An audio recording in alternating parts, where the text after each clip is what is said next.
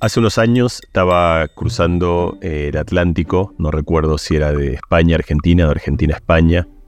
Estábamos pasando eh, el norte de Brasil, donde los aviones suelen moverse, y en un momento de muchísima turbulencia yo estaba aterrado. Y en medio del susto recordé que en el asiento de atrás venían mis dos sobrinos, que debían tener 7 y 10 años, más o menos una cosa así, y entonces entendí que tenía que eh, ser responsable y mostrar compostura y mostrarles lo que yo sabía, pero no sentía, que es que de hecho eh, no pasaba nada. Y entonces eh, respiré profundo, traté de poner la mejor cara que pude y me di vuelta para explicarles que, que estaba todo bien, que no tengan miedo, que no pasaba nada. Y cuando hice eso me encontré a los dos con los brazos arriba, gritando, sonriendo por supuesto, pasando uno de los mejores momentos de su vida al grito de montaña rusa, montaña rusa, montaña rusa. Y ahí entendí algo, entendí algo que fui eh, terminando de esbozar mucho tiempo después, que es que muchas veces pensamos que las emociones son automáticas y son indefectibles, que hay cosas que inevitablemente nos dan miedo y que inevitablemente las sufrimos o que inevitablemente nos dan dolor o que nos hacen pasarla mal, pero que en realidad hay narrativas e interpretaciones e historias muy distintas para poder vivir de otra forma exactamente eh, la misma experiencia. Y justamente creo que la montaña rusa es ese lugar. Es ese lugar extraño en el cual la gente paga para sentir miedo. Si le hace cola, está una hora, saca un boleto para subir a algún lugar en el cual van a experimentar el miedo. Y la razón por la cual hacemos eso es porque justamente es ese lugar en el cual el miedo se confunde indefectiblemente con el placer. A partir de ese momento eh, me ha acompañado esta historia y en aquellas situaciones como un avión, en las cuales uno siente miedo pero en realidad sabe que no hay peligro, pero igual nuestro cuerpo nos engaña, yo cada tanto me acuerdo y recuerdo montaña rusa, montaña rusa, y eso me permite transitarlas. Mi nombre es Mariano Sigman y este es un podcast sobre mis libros. Yo soy Diego Golombek y estoy acá para acompañarte en este viaje por el poder de las palabras y la vida secreta de la mente. Hoy vamos a hablar de emociones, palabras y la conexión mente-cuerpo. Qué bueno pensar las emociones como un puente entre tus dos libros por ahí, ¿no? Porque claramente hay mucho sobre la neurociencia de las emociones, sabemos qué circuitos se encienden, se apagan, qué pasa con eh, los estímulos, con respecto a las emociones, qué pasa con la memoria. Y eso nos puede llevar a un puente a cómo contamos las emociones, cómo las narramos, cómo vos contás un poco en, el poder de las palabras, este proceso de, inducción y después de resignificación de una emoción para, para traerla, ¿no? ¿Qué, qué, podrías decirme, Mariano, sobre no las, las emociones en cuanto a, a su a, su origen, a estos circuitos cerebrales que tienen que ver con placer o recompensa o miedo, que son tan primarios en nuestra evolución, sino un poco al, lenguaje de las emociones. Cómo resignificamos la emoción como en tu historia, diciendo esto es miedo, pero también es montaña rusa. Todas las emociones cambian de acuerdo al lenguaje? ¿El lenguaje es parte de la emoción o es algo que viene después? No, no viene después, e-, es, parte de la emoción. Y eso hay un montón de, experimentos que lo muestran hoy de manera eh, bastante contundente. A mí me gusta la metáfora de, cuando uno va al médico porque se siente mal. En cuando uno se siente mal no sabe exactamente qué es lo que le pasa. Uno siente algo y de hecho una parte importante en el diagnóstico clínico es, ese ejercicio lingüístico y exploratorio con el médico, en el cual el médico entiende lo que te pasa a partir de lo que uno le cuenta. Entonces te dice, me, duele acá, acá no, me duele cuando me apretás, pero no tanto cuando es un dolor difuso, te pregunta, es sostenido, es cólico, son cosas muy difíciles de, a veces de contar. Uno tiene una sensación difusa y uno está tratando de ponerle una palabra, una etiqueta o un diagnóstico, así es como se llama en medicina, a lo que uno le pasa. ¿Y por qué esto es importante? Porque si uno le pone el buen diagnóstico a aquello que uno le acontece, la perspectiva que uno mejore es mucho más alta. Es decir, si el médico acierta en lo que uno tiene a partir de la exploración clínica, te va a dar el tratamiento indicado y probablemente uno mejore. Si uno se equivoca y uno hace un diagnóstico equivocado y a partir de aquello que nos sucede en el cuerpo le ponemos el título, la palabra o el diagnóstico equivocado, entonces es muy probable que eso nos lleve a un camino donde, donde no podamos resolver aquello que queríamos resolver. En el mundo de las emociones, este es la confusión típica entre la tristeza y el enfado. Siempre estas cosas se ven mejor en, el habitáculo de un niño pequeño, pero de un adulto son iguales. Un, pongamos un chico chiquito que sale de la cancha, su equipo perdió, y entonces eh, va dándole patadas a cuanto tacho se encuentra, eh, uno le habla y hace, está como... Entonces uno le pregunta, ¿qué te pasa? Estoy enfadado, estoy enojado, ¿no? ¿por qué estás enojado? Bueno, porque yo quería que gane mi equipo y no ganó. Entonces, si, bueno, entonces lo, que vos tenés es un deseo de algo que hubieses querido que pase, pero no pasó, pero entonces a lo mejor lo que tenés es tristeza. Si eso se parece más a la tristeza, que es cuando uno tiene una pérdida, una falta, o cuando nadie te hizo nada, simplemente el mundo sucedió algo. Y entonces, ¿por qué esto es importante? Porque cuando entendés que lo que está es triste y no enojado, eso se resuelve bastante fácil. Le das un abrazo, lo consolás, eh, la tristeza se remedia de unas maneras que no son las maneras del enfado. Esto pasa otra vez en, todos los vínculos humanos. Típicamente en, las parejas es muy típico que se confunda eh, una, uno de los dos de la pareja hace algo, el otro está triste porque hubiese querido otra cosa, porque, pero como no puede expresar esa tristeza, la expresa como enfado, como enojo y pone cara de, de, desgano y cara. La otra persona no entiende por qué está enojado con uno, porque uno no le hizo nada malo, pero que si uno entendía que lo que estaba triste era más fácil de entender, y entonces en ese error de diagnóstico de uno, de los demás hacia uno, de uno hacia uno mismo, lo que se da es un enorme desencuentro que hace que eh, una emoción no se resuelva, que una emoción termine yendo a un lugar eh, contraproducente. Entonces, nosotros raramente sentimos algo exacto y raramente contamos sentir algo difuso e impreciso. Lo que quiere decir es que nunca sentimos exactamente tristeza o enojo o pena o angustia o ira. Lo que sentimos son cosas, sentimos algo en el pecho, algo en el estómago, eh, el corazón que aumenta de ritmo, las arterias que se vasodilatan, algo que pasó, eh, llorar, lloramos. Y a todo ese conjunto, ese conglomerado de expresiones distintas de una orquesta muy compleja, le ponemos un título. Y una vez que le ponemos ese título, esta es la clave, nosotros empezamos a actuar y a sentir como ese título, como si ese título que le hemos puesto, aquello que sentimos, es realmente aquello que nos está sucediendo. Si en el momento que uno declara que está triste, uno está triste, porque de alguna manera se da una suerte de profecía autocumplida que hace que el, el, el enunciado termine funcionando como un filtro que nos proyecta hacia aquel lugar que hemos decantado. Pero para, para, para, voy, voy un poco para atrás porque es, es muy fuerte lo que estás diciendo en cuanto al sentido común. Eh, si uno fuera Romeo y Julieta, ¿no? Este, una rosa, si se llamara de otra forma, seguiría siendo una rosa, ¿no? Este, es lo que le dice, creo que Romeo y Julieta, Romeo Julieta, no me acuerdo bien.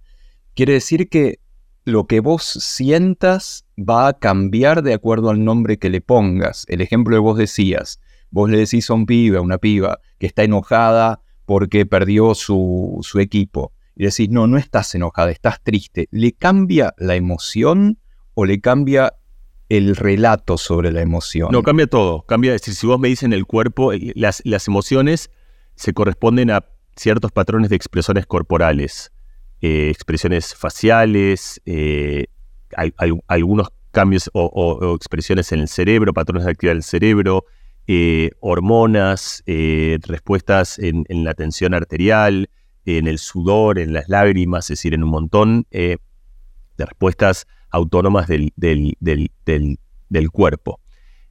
cuando vos cambias el título de una emoción, cambian todo ese conjunto de expresiones y se asemejan a aquello que uno cree que tiene. Es decir, no es que simplemente es la manera de comunicarlo, sino que es también eh, cambia la manera en la cual uno mismo lo siente. Pero las palabras son importantes, pero no solo las palabras, las, narrativas. Mira, te pongo otros ejemplos. Primero, un chiste, que a mí me cuesta contar chistes malos en este podcast, pero, pero así ha sido, así que vamos a mantener la tradición.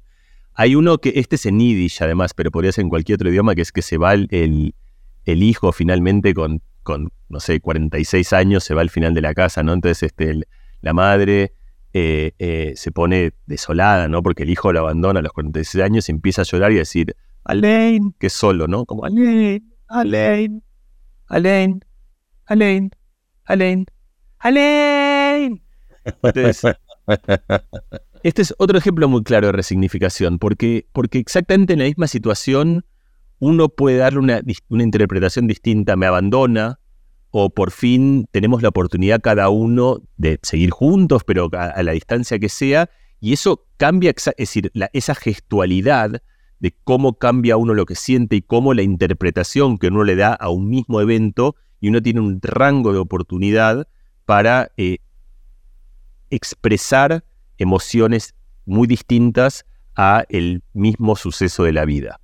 El ejemplo para mí más paradigmático de esto no sucede en el mundo de las emociones, sino que sucede en el mundo del sabor, pero es muy muy parecido a la montaña rusa que es el picante. El picante es otro lugar en el cual no es el miedo el que se encuentra con el placer, sino que es el dolor el que se encuentra con el placer. El picante, eh, primero en Estados Unidos se utiliza la metáfora caliente, hot, para referirse al picante, porque los receptores en la lengua de picante son también receptores de temperatura y son también en cierta medida receptores de dolor. Es decir, y el picante, además, evidentemente es una manera de censar algo que tiene cierta toxicidad y donde el cuerpo nos está avisando de que hay algo con lo que deberíamos tener un poco de atención porque evidentemente tiene propiedades químicas que parecen ser eh, o que tienen alguna probabilidad de ser tóxicas. Pero uno sabe que el picante no lo es y de hecho mucha gente en, a lo largo de su vida empieza a cambiar esa asociación en la cual el picante tiene una narrativa de dolor y convierte esa narrativa de dolor en una narrativa de placer. Tan es así que hay culturas enteras como México, que es un país donde eso funciona y donde para todo el mundo de hecho, la expresión es, ponerle más picante, digamos, eh, como que le está faltando chile, le falta poner un pelín más de chile porque es como que no tiene, esto no tiene sabor y no tiene gusto. Entonces, ese es otro ejemplo en el cual uno encuentra que hay ciertos automatismos que parecen inevitables, como que algunos sabores son dolorosos o son malos, algunas emociones necesariamente tienen que estar asociadas a una narrativa con una valencia negativa, y donde uno tiene una capacidad de resignificarlos, de darles, en este caso literalmente, otro signo, es decir, convertir algo que era negativo en positivo, sin cambiar la experiencia. Es decir, o cambiando, es decir, lo que quiero decir es que la lengua de la persona que come picante y que lo disfruta está experimentando. Si uno fuese con un microscopio, uno vería un proceso. Puede ser que haya cierta adaptación eh, pero, pero no es necesaria. Es decir, y además con, con las cantidades de picante que toman, muy probablemente termine siendo lo mismo que en lo de una persona que toma una cantidad muy baja de picante. Lo que quiero decir es que el cambio no está en la biología de la lengua, sino que el cambio está en la experiencia cultural, lingüística y narrativa que uno le da a aquello que está sucediendo en el cuerpo y con eso cambia toda la superficie de lo que experimentamos y sentimos. Hablabas de, México y, recordaba una imagen de, este libro tan viejo de antropología, de las enseñanzas de Don Juan, en la cual Don Juan, el brujo yaqui, le dice al escritor, al antropólogo, a Carlos Castaneda, la emoción la tiene que sentir desde la panza. La emoción es una mano que sale de la panza y atrapa el mundo. Seguramente lo estoy citando mal, pero, pero pone el cuerpo en el centro de la emoción y vos lo dijiste varias veces, ¿no? la emoción como un aumento de la frecuencia cardíaca o sudoración o sentimientos en la panza, las mariposas en la panza, ¿no? Y, mi pregunta sería, si, si es que se puede definir, ¿qué viene primero? ¿Viene primero el cuerpo? O sea, vienen esas señales somáticas y nosotros después le ponemos un nombre, miedo o alegría o amor, o primero viene el miedo, la tristeza y eso genera cambios en el cuerpo. No, es ni uno ni otro, es un poquito como el buey y la gallina. Eh, y uno puede decir, la, emoción es una especie de, de cortocircuito, es decir, un sistema que se retroalimenta a sí mismo. Esto pasa en muchos sistemas, la combustión funciona así, es decir, cuando vos prendes un fuego, eh, primero te cuesta prenderlo, pero una vez que se prende, el fuego prende el fuego, da más calor y más combustión que hace que la leña se siga prendiendo. Y el fuego se puede encender, se puede arrancar de distintos lugares. Con la emoción pasa algo parecido a la emoción, tiene muchas expresiones. Las expresiones del cuerpo, las expresiones del cerebro, las expresiones en la narrativa o en el lenguaje. Tiene disparadores de una emoción, es decir, muchas veces una emoción empieza en algo que pasa, sucede algo y a partir de eso, eh, eso desencadena una emoción. Eh, pero muchas veces eh, nosotros podemos evocar una emoción desde la gestualidad de una emoción. Esto es un experimento que vos y yo hemos hecho mil veces y que la gente puede ser ahora mismo. Si uno produce la cara de una sonrisa y la produce muy exageradamente, hace así, como yo estoy haciendo ahora, hablando con la, la boca esbozando una sonrisa de guasón, uno siente momentáneamente de manera muy efímera y de manera un poco impostada, no, es el sentimiento, una alegría profundo, pero uno empieza a sentir que se prende el fuego de la alegría. Y ahí lo que tenés es una emoción que empieza en la gestualidad y de la gestualidad va a la interpretación. ¿Por qué pasa esto? Porque otra vez el cerebro cuando dice estoy triste o estoy contento, estoy enojado, está haciendo lo que se llama un ejercicio de inferencia, que es muy parecido a lo que yo contaba antes hace un médico cuando hace un diagnóstico. Cuando un médico hace un diagnóstico toma un montón de datos en cuenta, tu historia familiar, lo que le estás contando, el dolor que tenés, la prevalencia de esa enfermedad, si es una cosa que es rarísima que pase, va a pensar que es muy poco probable. Y con todo eso lo que saca es lo que piensa que es la conclusión más probable. El cerebro hace algo bastante parecido. Y de hecho, para el cerebro, para detectar una emoción nuestra, no funciona muy distinta que para detectar una emoción de otra persona. Cuando ves a una persona y decís está triste, o está enojada, o está desesperada, o está angustiada, te puedes equivocar. Puede ser que en realidad, de hecho, hay muchos ejemplos de eso. uno de los más famosos son los, los, las fotos instantáneas de deportistas festejando triunfos. Si vos ves como sacás una foto de un deportista en el momento más sublime de su carrera, parece que está enojadísimo porque justamente es una cara de éxtasis que, que se parece a la cara de la rabia. Y ese es un ejemplo en el cual justamente podemos confundirnos en el significado de una emoción. El cerebro cuando trata de inferir qué es lo que a nosotros nos pasa, lo hace de una manera parecida cuando observa a otra persona. Dice, si me estoy riendo y, pasó algo bueno y una cantidad de cosas que me hacen a mí, dice el cerebro, diagnosticar o pensar que lo que estoy experimentando es felicidad, o es alegría, o es tristeza, o es dolor. Y como decíamos antes, muchas veces tiene margen y tiene rango porque ese diagnóstico es ambiguo. No solo es ambiguo, sino que tiene las palabras que tiene. Es decir, la medicina, por ejemplo, en el diagnóstico psiquiátrico, una cosa muy conocida es que ha cambiado muchas veces porque van cambiando las categorías. Hay, un libro que alguna vez es una especie de manual de diagnóstico en el que están como, digamos, todas las palabras y todas las direcciones y todos los criterios que tenemos para establecer cuáles son los distintos diagnósticos en salud mental. En emociones, nosotros, si lo pensás, tenemos poquísimas palabras. Si de hecho, yo antes empecé a esbozar y había hecho seis o siete y ya me, empezaban a faltar. Tenemos 10, 12, 14, es decir, según como quieras llamarlas y con el grano que tengas, pero pensalo, en la infinidad de cosas que nos pasan, tenemos un, lenguaje que es muy rudimentario para poder expresarlo. Otros idiomas tienen otros, tienen, son como distintos sistemas de diagnóstico de emociones, y hay gente que puede experimentar cosas que nosotros no, justamente porque tienen la palabra para describirlo. Sin la palabra para describir algunas emociones, no es solo que no podemos contarlas, es que no podemos experimentarlas. Sí, el, el, Schadenfreude, ¿no? esa, esa sensación alemana de sentir placer para que al otro le va mal. Nosotros lo sabemos, pero no, no tenemos una palabra para eso. No, pero está bien, eso es un buen ejemplo porque es un ejemplo distinto de lo que decía, en el cual hay, hay, una sensación, hay una emoción que es bastante distinguible y que todos en algún lugar creo que hemos experimentado, que cuando vos le pones la palabra precisa, es cómodo porque te permite comunicar algo en lo que todos nos ponemos de acuerdo y que uno dice, bueno, quizá debería tener una palabra. El, sentirte muy bien cuando a alguien le va mal. Un equipo de fútbol, una persona, alguien que uno no quiere. Pero después, por ejemplo, hay, hay, hay vos hablas antes de los antropólogos en México, hay muchos antropólogos que han hecho estos estudios comparativos de emociones, tratando de entender qué emociones se expresan, se sienten, se narran en distintos lugares de la Tierra, lugares muy remotos de la Tierra.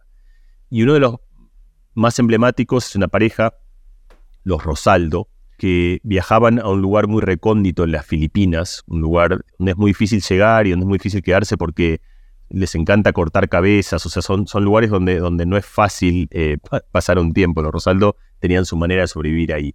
Y, y, Renato Rosaldo, una historia muy, muy famosa, descubre en este lugar que las emociones tienen distintos nombres, pero que son más o menos, encuentran una correspondencia con las emociones que experimentamos nosotros, salvo una. Hay una emoción eh, que es muy famosa, que se llama el liget, que es una emoción que se expresa en general en, estados de luto, es decir, cuando alguien muere, la gente, los, los luzones ahí en, en Filipinas sienten liget, y la razón por la cual es muy rara es porque justamente corresponde a un conglomerado de expresiones que no tienen nada que ver con, con, nada, con una mezcla que nosotros haríamos o que encontraríamos. Por ejemplo, es eufórica, la gente sale corriendo cuando siente liguet, se suben a árboles, cortan árboles, cortan cabezas, es decir, están como completamente descontrolados, cantan unos rituales eh, muy sincrónicos, que justamente son como rituales eh, de luto, y es la manera que los en este pueblo tienen de, reaccionar a las grandes pérdidas, de reaccionar a la muerte. En vez de reaccionar con tristeza, reaccionan con este sentido, salen corriendo, corriendo y a subir árboles. Y el relato Rosaldo cuenta, eh, la mujer de Rosaldo muere en un accidente, en, una de estas excursiones antropológicas, y cuenta Rosaldo, es una historia muy emocionante, es linda, es interesante, es muy emocionante porque él cuenta que en un momento va ya por California en un coche, eh, y él había estudiado el Liget durante años, eh, y de repente él dice va el coche y empieza a sentir que le empieza a quemar el cuerpo de una manera como, como abrasiva y que no puede controlarlo y que lo que él siente es que empieza a circular una corriente dentro suyo. Él describe alto voltaje, como si se hubiese enchufado a la corriente eléctrica, al punto tal que tiene que bajarse por el coche y empezar a aullar y salir como a mover el cuerpo para liberar esa energía que estaba circulando. Y él en ese momento entiende que estaba experimentando el Liget y que solo a partir de, la comprensión de esa emoción es que él pudo eh, beberla y, experimentarla. Entonces, esto es un ejemplo distinto del Schadenfreude, porque nosotros podemos sentir Schadenfreude aún si no tenemos la palabra, pero la presunción, por lo menos de esta idea que encuentra correlatos en algunas emociones particulares, es que hay cosas que si no podemos nombrarlas, tampoco podemos experimentarlas. ¿Y recomendarías Liget para todos y todas? O sea, que en algún momento así lo que diríamos en nuestro lenguaje limitado, nos volvemos locos y empezamos a gritar y a, echar árboles y hacer de todo, o es un exceso? Hay versiones, mira, no lo sé, puede ser, hay, a, mí un libro que me, me encantó, eh, no sé si me, gustó mucho, pero además fue un libro muy emblemático porque yo lo leí cuando estaba en París y es la historia de un peruano, de Bryce Echenique, en, cuando él está en, en París. Se llama La vida exagerada de Martín Romaña. Y cuenta un personaje que, un poco engañado por Hemingway, como todos los que van a París pensando que París es una fiesta y descubren que París no es una fiesta, este, salvo que uno sea Hemingway, y le pasan todo tipo de desgracias con las que yo resoné mucho, eh, como que era... Y Martín Romaña tenía estas situaciones en las cuales para transitar por ciertas situaciones se volvía un poco loco, deliberadamente. Él, como que entendía que es un poco lo del Dibu, es decir, como para atajar un penal, donde, como, ¿qué quieren que haga? Es decir, cuando la gente dice el tipo, ¿qué crees que haga? Que, ataje un penal donde lo están mirando 350 millones de personas pensando. hay, ciertas situaciones en las que tenemos que evocar algo que se parece al Liget para eh, poder transitarlas, que tiene que ver con inducir internamente una emoción que nos lleva a un estado de locura que nos permite transitar algunas cosas. Sin ir a esa circunstancia, otra cosa que me parece también como muy potente, quizás la versión más exigente para la idea de la resignificación es justamente la del duelo, porque la muerte es aquella cosa que parece como que es indefectiblemente triste. Y, no hay otra manera de que, de que, un rito funerario sea triste. Pero está lleno de, ritos funerarios en el mundo, no solo en, Filipinas, sino en estos pueblos en Filipinas, sino en muchos lugares del mundo, en los cuales la muerte se honra y se, y se, y se siente, esta es la clave, de una manera muy distinta. Y una cosa, una idea que cuento yo en el libro para, para acercarnos a esto que, a mí y que creo que a mucha gente nos parece tan inalcanzable, es lo siguiente, hay muchos finales de cosas que añoramos enormemente y que no van a volver a suceder, que nosotros lo vivimos de una manera con tristeza, pero con una tristeza que tiene un color muy distinto. El ejemplo clásico son los grandes espectáculos. Si suponete que fuiste a ver, no sé, a los Rolling Stones, los Beatles, la ópera que prefieras, la cosa que más te guste en el universo, termina, sabes que nunca más la vas a ver, o sea, realmente es como un final este, y que se acaba y que viviste una experiencia y que no vas a volver a vivirla. Uno en lo que hace es se le pone de pie y aplaude a rabiar y uno, el foco mental y el foco emocional no está en la pérdida y en la tristeza, sino que está en qué increíble que ha sido esto y uno aplaude a rabiar y de pie. Eso forma parte de muchas tradiciones de otros ritos funerarios, donde no es gente que se junta a llorar, y a decir qué lástima, tristeza, sino que gente que se junta a reírse, a aplaudir, a raudales.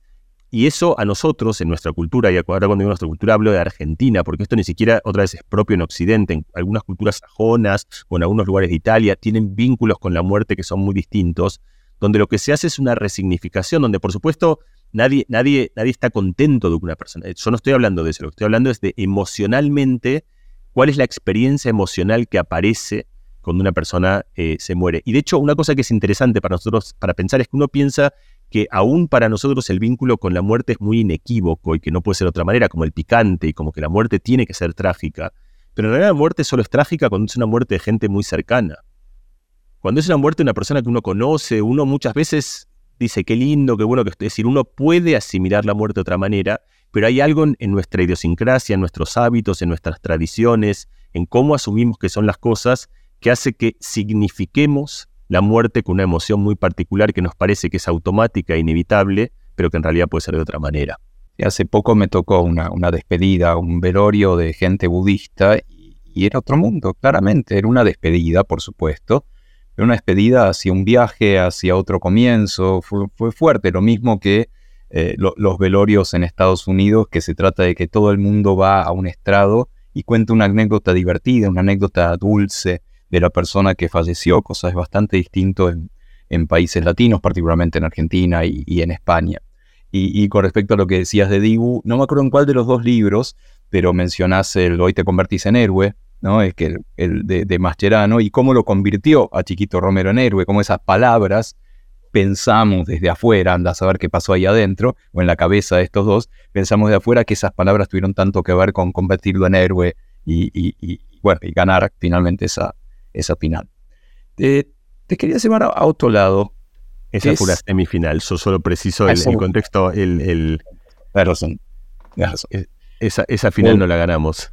Es verdad, es verdad, fue la de Alemania, tenés toda la razón te, querías ver a otro lado, pero, pero siempre dentro del mismo mundo de las emociones, el cerebro y esto. Hay, hay mucho escrito sobre las emociones desde hace mucho tiempo. Todo, lo, todo gran filósofo que se precie ha escrito mucho, ¿no? Filósofos barbudos y pelados este, griegos han escrito mucho y bueno, vos has tenido muchas charlas, incluso mencionás en tus libros algunas cuestiones que vienen de, nuestros queridos y conocidos Cristian Carman o Mariana Noé. Y Hipócrates mismo decía, del cerebro y solo del cerebro vienen las emociones, lo decía mucho más lindo, ¿no? Decía, este, vienen el miedo, la angustia, la tristeza, la alegría, etcétera, etcétera. Lo cual era absolutamente revolucionario en tiempos hipocráticos. Y lo que decía Platón, o lo que decía Séneca, un poco más, poquito más cerca en el tiempo, ¿no? Todas lecturas que yo he tenido gracias a estos, a estos guías, estos referentes que, que menciono. ¿Qué le agrega la neurociencia a eso? ¿Realmente le hemos agregado mucho a partir del estudio neurocientífico de las emociones? ¿O básicamente estamos poniendo en números lo que decían los grandes filósofos sobre las emociones? No, muchas cosas. Primero, los grandes filósofos no decían algo monolítico, eso es lo primero. Es decían, de hecho, decían cosas muy distintas y a veces cosas eh, antagónicas incluso. Eh, los grandes filósofos reflejan las grandes intuiciones humanas. Y el rol de la ciencia justamente es, poner a prueba esas intuiciones y muchas veces cosas que parecen muy obvias y evidentes desde la experiencia personal. Hoy hemos hablado de muchas de ellas, digamos, resulta muy antiintuitivo pensar que uno puede resignificar emociones que parecen simplemente expresarse de manera inequívoca e inevitable. Entonces, eh, muchos grandes filósofos pensaron que la Tierra estaba en el centro del universo y pensaron que el cielo de una manera, y, además eso no significa ningún, eso por supuesto uno no lo dice y con el más mínimo menosprecio, era, era, veían con lo que veían, digamos, este, y con, con las herramientas eh, y con la profundidad de campo disponible en ese momento. Después, en algún momento se inventa el telescopio y cuando se inventa el telescopio se ve que hay un punto que gira alrededor de otro punto y uno empieza a encontrar que, que hay planetas, que los planetas tienen sus propios satélites y sus propias lunas y se empieza a ver cosas que no se veían que cambian los modelos. Eh, a veces también requieren ciertos experimentos que estaban disponibles pero no se nos ocurría, no solamente un tema de tecnología, eso es el caso de Eratóstenes, a quien se le ocurre pensar, la Tierra parece plana, pero ¿qué tal si no lo es? Y se le ocurre una manera simple de resolverlo, que si no lo fuese, y yo pongo dos palitos a cierta distancia, deberían proyectar sombras distintas si están en una esfera, pero no si están en un plano. Entonces, eso es como muy potente porque ahí se le ocurre el experimento sencillo y simple, disponible para todo el mundo, eh, que permite corroborar eh, qué ideas tienen asidero y cuáles no. Entonces, los, grandes filósofos, también los grandes escritores, es decir, mucho de lo que hemos aprendido en las intuiciones viene de Proust, de Shakespeare, y de hecho es lo que casi todos nosotros hacemos cuando queremos entendernos, cuando queremos entender. De hecho, la razón de ser de mi segundo libro es prácticamente esa. Yo me di cuenta que, que yo, como todos los demás, cuando quería ir a esos lugares que, que, que son como muy profundos de tratar de entender cosas que realmente nos interpelan, iba a, los libros de ficción que me resultaban muy emblemáticos, iba a, las historias, a las películas que me resultaban muy emblemáticas, y a mí me parecía la ciencia tiene que habernos enseñado algo eh, en, en, los últimos, no sé, 200, 300 años sobre cómo funcionamos. Y efectivamente hay todo un cúmulo de cosas interesantes, algunas cuales hemos esbozado hoy, eh, que justamente las, las que yo creo que son realmente interesantes son las que no son intuitivas. Cuando la ciencia lo que hace es corroborar intuiciones que están hace 3.000 años, eh, es atractivo eh, culturalmente, pero creo que no es muy útil. Yo creo que realmente cuando es útil es cuando nos muestra que algo que pensamos y con razón durante mucho tiempo en realidad estaba equivocado. Wow, ¿y, se te ocurre alguna que, que, se haya pensado durante mucho tiempo algo por la intuición o por el sentido común y la ciencia de las emociones viene a demostrar que no, no es tan así? Bueno, yo creo que todo lo que hablamos hoy de la resignificación es una de las más potentes, la idea de que las emociones se construyen. Es decir, yo pienso que de una manera u otra, siempre la visión de las emociones es que son cosas que se experimentan, eh, suceden, digamos. Este, hay, un, rol pasivo de, de las emociones. La idea de que nosotros tenemos un rango mucho más grande del que pensamos, justamente porque eso no es algo que, nosotros pensemos, es decir, no es algo que esté disponible en nuestra, en nuestra perspectiva mental, y entonces por lo tanto uno ni siquiera la explora. Eh, eh, la idea de que podemos entrenar eh, enormemente a, a, cómo teñir nuestra experiencia emocional a partir de un trabajo de resignificación eh, o de narrativas. Yo creo que esa, por ejemplo, es, una idea que cambió enormemente eh, cómo experimentamos las, eh, emociones en los últimos 20, 30 años. Otro cambio muy famoso de paradigma, algo que hablamos en los episodios anteriores, es sobre la mente de los recién nacidos, es decir, la, la idea intuitiva y la idea de todos los filósofos, los empiricistas ingleses, pero también los anteriores, y la idea de todo el mundo en realidad, hasta que tiene datos, tiene acceso a datos que son muy antiintuitivos, es que la mente es una suerte de tabula rasa.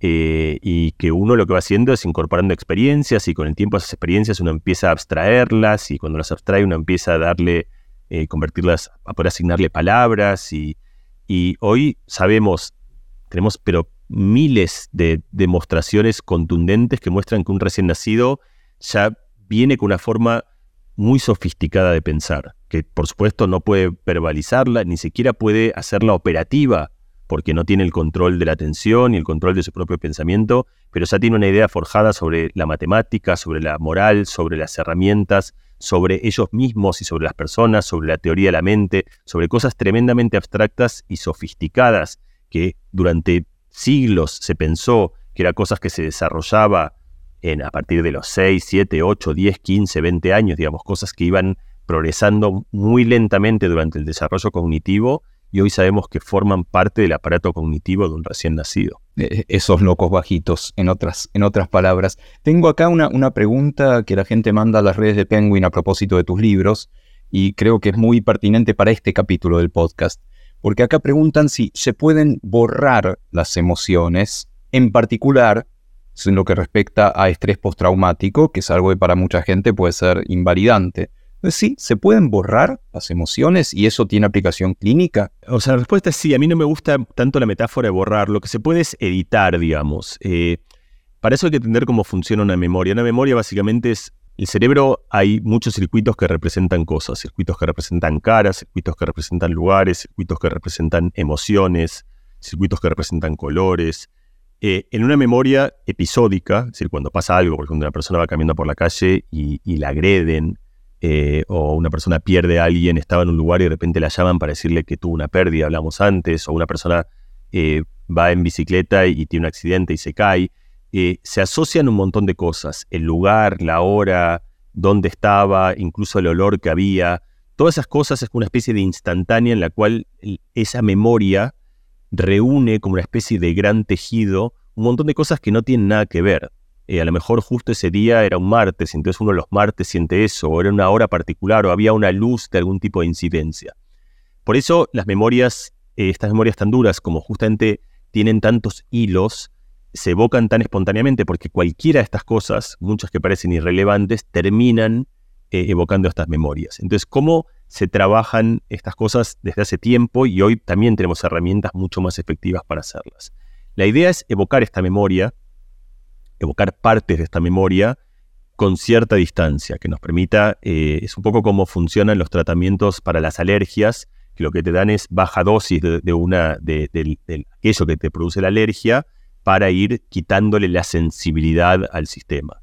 Acá es parecido, acá la idea es transitar por los distintos elementos de la memoria y entonces uno así puede ir podando distintas ramas. Por ejemplo, pasás por esa calle donde había pasado algo y tenés el foco, primero van a aparecer todos esos demonios, pero después volvés a pasar y tratás de mirar, ver que no pasa nada, que están los árboles, que es de día, que, que estás respirando, que, que, no está pasando nada de lo que temías que iba a pasar, que ese lugar realmente no está asociado a eso. Entonces, y no lo haces una vez, sino dos, tres, cuatro, cinco, y cuando lo haces, ese hilo de la memoria se va como separando, porque lo que estás haciendo es estás cortando, porque una cosa muy importante es que cada vez que evocamos una memoria, tenemos la oportunidad de, editarla, de cambiarla. Eh, esto pasa cuando, cuando contamos una historia muchas veces, o sea, el momento que, viste, como todas las memorias eh, que uno cuenta, las historias estas famosas, en realidad, que pueden ser famosas de la sociedad o pueden ser famosas de uno mismo, en realidad cuando uno las contó tantas veces, en general no tiene nada que ver con lo que ocurrieron, porque cada vez que uno las va contando, las va editando un poco. Este fenómeno que se llama de reconsolidación, que significa que en el momento que evocas una memoria, tenés la oportunidad de cortar algunos hilos porque son más endebles que el momento que la memoria no se está expresando, permite justamente la idea de trabajar esto en memorias traumáticas, es decir, aprovechar esto a nuestro favor. Entonces, la clave es esta, es no hay manera de editar una memoria si uno no la está evocando. Mientras la memoria no está siendo evocada, es indestructible y los hilos están firmes y sólidos. En el momento en el cual uno la evoca, la memoria es endeble y entonces uno puede empezar a hacer nuevas asociaciones, entender, por ejemplo, que ese lugar, a esa hora, con esa persona, están asociados a algo calmo y no algo traumático como aquella vez en la cual eso sucedió. Esta es la esencia, contada muy rápida, de cómo funciona la terapia a través de las palabras para el estrés postraumático, que es algo que afecta en mayor o menor medida a prácticamente toda la población. No hay nadie prácticamente que no tenga, algunos por supuesto tienen eventos mucho peores, pero no hay nadie que no tenga una memoria que le sea eh, muy difícil eh, convivir con ella. La respuesta sería hay que sacarlo todo afuera, como la primavera o como el link, o sea, hay que salir a, echar árboles ahí por la vida y gritando un poco. La verdad que muy bueno, Mariano. Este, fue un placer hablar con vos de emociones. Gracias por escuchar el podcast de mis libros, La vida secreta de la mente y El poder de las palabras. Si quieren saber más sobre el trabajo de Mariano o el contenido de Penguin, pueden hacerlo en arroba penguinlibrosar. Podés conseguir los libros de Mariano Sigman en todas las librerías del país y en penguinlibros.com. Mariano Sigman, un podcast de sus libros, es una producción original de Penguin Random House en colaboración con Posta.